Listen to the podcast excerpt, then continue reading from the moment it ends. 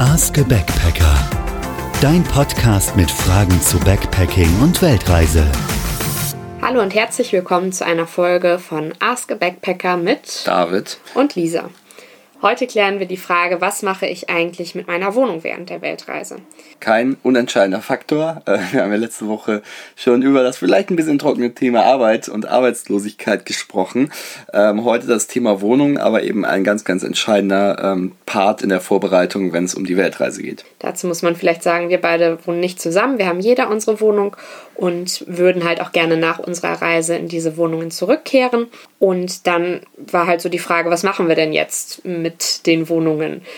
Halten wir die zwischendurch? Zahlen wir die weiter? Vermieten wir die unter? Ähm, ja, da gibt es ja verschiedene Möglichkeiten, was man machen kann. Erstmal ist natürlich wichtig, überhaupt sich zu informieren, ähm, welche Möglichkeiten gibt es von der Vermietung aus. Also gibt es überhaupt die Möglichkeit, die Wohnung unter zu vermieten oder sagt der Vermieter da gleich, nee, das machen wir nicht, ähm, dass man halt in der Zeit da jemand anderen drin wohnen lässt. Also grundsätzlich ist es so, auch da wieder, wir sind keine Juristen, aber es ist grundsätzlich so, dass man auch eine Wohnung untervermieten darf. Äh, das bewegt aber die meisten Vermieter dazu, eine entsprechende Klausel in den Mietvertrag aufzunehmen, wo drin steht, eine Unter Untervermietung ist nur möglich mit der Zustimmung des Vermieters. Und deswegen ist es eben wichtig, sich entsprechend rechtzeitig und frühzeitig äh, mit dem Vermieter oder meistens ja der Hausverwaltung in Verbindung zu setzen und zu erfragen, welche Möglichkeiten es gibt, welche Voraussetzungen gelten und dann entsprechend auch die Suche danach auszurichten. Wir beide haben uns dann für die Untervermietung entschieden und wollten halt erstmal im Freundeskreis so ein bisschen nachfragen. Ist natürlich immer ganz nett, wenn man jemanden hat, den man zumindest über ein paar Ecken kennt oder wo man jemanden ähm, hat, den man nochmal fragen kann, hey, wie, wie ist denn derjenige? Ist der vernünftig? Ähm, kümmert der sich da um alles? Ähm, ja, deswegen haben wir erstmal so im kleinen Kreise gefragt und über Facebook so ein bisschen rumgefragt, sucht jemand in dem Zeitraum eine Wohnung. Das war dann aber tatsächlich doch schwieriger als gedacht, weil es ist natürlich ein fixer Zeitraum, ähm, in dem man die Wohnung untervermieten möchte und das passt natürlich dann nicht immer so ganz überein, selbst wenn jemand gerade so ungefähr in der Zeit was sucht. Ähm, ja. Ich glaube, es waren mehrere Faktoren. Es war der fixe Zeitraum, äh, wo jetzt erstmal jemand suchen muss. Dann sind wir jetzt auch irgendwie nicht, nicht mehr frisch aus der Schule und alle im Praktikum. Das heißt, die meisten Leute haben einfach auch fixe Wohnungen. Und zusätzlich dazu haben wir natürlich auch verhältnismäßig früh angefangen zu suchen, nämlich vor Ablauf unserer Kündigungsfrist, weil uns einfach wichtig war, jemanden zu finden und gegebenenfalls sonst nochmal die Entscheidung auch treffen zu können, will man da weiter wohnen bleiben oder nicht. Will man die Wohnung wirklich halten für den Zeitraum, was ja auch gewisse finanzielle Auswirkungen hat. Ähm, das heißt, wir haben sehr früh ge gesucht und wahrscheinlich hätten wir da jetzt eine, eine, Woche vorher angefangen, dann hätten wir auch noch viele ähm, spontan Interessierte abgegriffen. Aber uns war einfach wichtig, da auch eine gewisse Planungssicherheit zu haben. Das heißt, wenn man einstellt, ähm, dann mit entsprechendem Vorlauf, mit entsprechender Geduld, nehmt euch die Zeit, dann klappt das auch. Aber unsere Erfahrung war jetzt nicht, dass wir mit Anfragen überrannt wurden. Äh, weder am Anfang im Freundeskreis noch bei, bei einer öffentlichen Ausschreibung, die wir dann gemacht haben. Aber da kannst du vielleicht nochmal berichten, wie das so ablief. Ja, genau. Also dann haben wir, als wir schnell festgestellt haben, es kommt nicht so wirklich was zurück über so private Anfragen, haben wir unsere Wohnung dann bei WG gesucht, reingestellt. Da gibt es natürlich auch noch unterschiedliche Plattformen, wo man sicherlich ähm, Wohnungen einstellen kann. Wo, wobei, man muss sagen, WG gesucht ähm, und eBay Kleinanzeigen sind die einzigen uns bekannten, die kostenlos sind, wo man kostenlos inserieren sind. Bei anderen muss man eben kostenpflichtig inserieren, wo man sich dann auch wieder die Frage stellen muss, ist es einem das wert in der Zeit? Dadurch hast du vielleicht ein bisschen exklusivere Zuschriften. Das muss halt eben jeder selbst entscheiden. Ähm, in Hamburg hat man ja eine gewisse Größe und Nachfrage und unser Eindruck war jetzt nicht, dass wir da massiv Potenzial verschenken, nur weil wir auf diesen beiden Plattformen inserieren. Nein, man kann dann ja auch immer noch gucken und ausselektieren, auf welche Zuschriften antwortet man und welche ähm, vernachlässigt man dann einfach. Also was klingt, wer klingt seriös und wer nicht.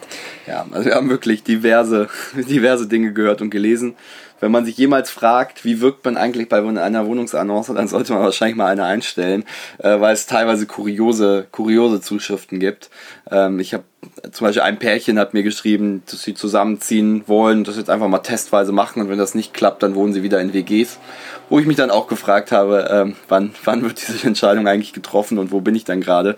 Ähm, also ähm, ja, es ist manchmal nicht ganz einfach, dann die, die zuverlässige Person zu finden, die dann in der Zeit die Wohnung auch hegt und pflegt. Wichtig ist dann natürlich, also finde ich zumindest, dass man denjenigen auch einmal kurz kennenlernt, also das nicht nur über Online-Zuschrift und dann sagt, ja klar, passt und mache ich so, kann auch auch immer noch ganz unterschiedlich wirken, wenn man denjenigen dann tatsächlich zu Gesicht bekommt und ähm, merkt, okay, passt das, kann ich mit demjenigen ähm, gut Kontakt halten, falls mal irgendwas sein sollte mit der Wohnung oder ja, falls ja einfach irgendwas zu klären ist, dann muss ja auch eine gute Kommunikation auf jeden Fall vorhanden sein. Also ich finde, ja, irgendwie es gibt so ein paar Sachen, die sind einfach wichtig. Äh, du willst pünktlich deine Miete bekommen, äh, weil du ja sie selbst auch, auch äh, weiter äh, entrichten musst. Ähm, du brauchst jemanden, der zuverlässig ist und jemanden, der ordentlich ist. Ähm, und all das sollte man eben dann einmal beim persönlichen Treffen versuchen äh, abzuklappern. Und ähm, dann hat man hoffentlich auch jemanden gefunden, der der gut vertritt in der Zeit, während man weg ist. Dann ist natürlich wichtig, das Ganze vertraglich festzuhalten, also dass man einen Untermietvertrag mit dem Untermieter aufsetzt, wo man alles festlegt, was einem wichtig ist, vielleicht auch nochmal ein paar wichtige Punkte aus dem eigentlichen Mietvertrag, zum Beispiel die Hausordnung, mit reinnimmt. Und ähm, oft bekommt man von der Vermietung, wenn man das Ganze dann vorher abgeklärt hat, auch nochmal ein extra Schreiben, um sich bestätigen zu lassen, dass es mit der Untermiete auch in Ordnung ist. Also so rum ist es meistens. Man braucht erst eine schriftliche Erlaubnis der Hausverwaltung und dann schließt man einen Vertrag mit dem Untermieter. Oft ist es so, also zumindest in, in meinen Erfahrungen, ich habe auch schon bei mehreren Hausverwaltungen untervermietet, dass ähm, man meistens selbst die Miete weiterzahlt und weiter alle Rechte und alle Pflichten des Mietvertrages einhält und dann eben einen Untermietvertrag mit dem Untermieter schließen darf für einen gewissen Zeitraum. Aber das klärt ihr am besten mit eurer Hausverwaltung. Da mag es auch unterschiedliche Modelle geben, wie das Ganze funktioniert. Kann ja auch sein, man merkt, man findet niemanden, der die Wohnung für den Zeitraum übernimmt, dass man dann auch die Möglichkeit noch hat, seine Kündigungsfrist einzuhalten, die Wohnung eventuell vorher noch zu kündigen, weil es natürlich ein Batzen Geld ist, wenn man das Ganze über, ähm, über den Zeitraum der Reise hält von der Wohnung her. Dann ist natürlich aber auch wichtig, was macht ihr mit euren ganzen Sachen? Könnt ihr die irgendwo einlagern, entweder zu Hause bei den Eltern oder mietet ihr euch irgendwie einen Storage Place, wo ihr eure Möbel abstellen könnt und euren Kram abstellen könnt? Ähm, ja, wichtig ist halt, dass man auf jeden Fall einen festen Wohnsitz in Deutschland behält. Sonst sind halt viele Sachen auch wieder kompliziert, gerade wenn es darum geht, ähm, arbeitslos sich zu melden oder auch darum, zum Beispiel gewisse Sachen zu kündigen oder seine Post umzulenken. Solche Sachen benötigen halt einen festen Wohnsitz. Aber wozu gibt es die Eltern? Man kann sich halt immer im, im Zweifel im Elternhaus melden. Ähm, das geht halt auch. Es muss jetzt nicht die, die eigene Wohnung sein natürlich, aber irgendwo gemeldet zu bleiben hat gewisse Vorteile wie wir halt schon beim äh, Thema Arbeit auch gesagt haben, natürlich hängt auch das Thema Wohnung sehr stark daran, weiß man, wie lange man unterwegs ist. Bei uns äh, war das halt eben klar. Und dann ist es auch relativ äh, einfach äh, für eine Wohnung, in der man gerne wohnt und gerne weiter wohnen will, äh, vielleicht die, das Thema Untermiete anzufragen. Ähm, das Thema Kündigen ähm, und, und Unterstellen ist natürlich auch eine Option, die sich auftut, wenn man eben nicht weiß, wie lange man unterwegs ist.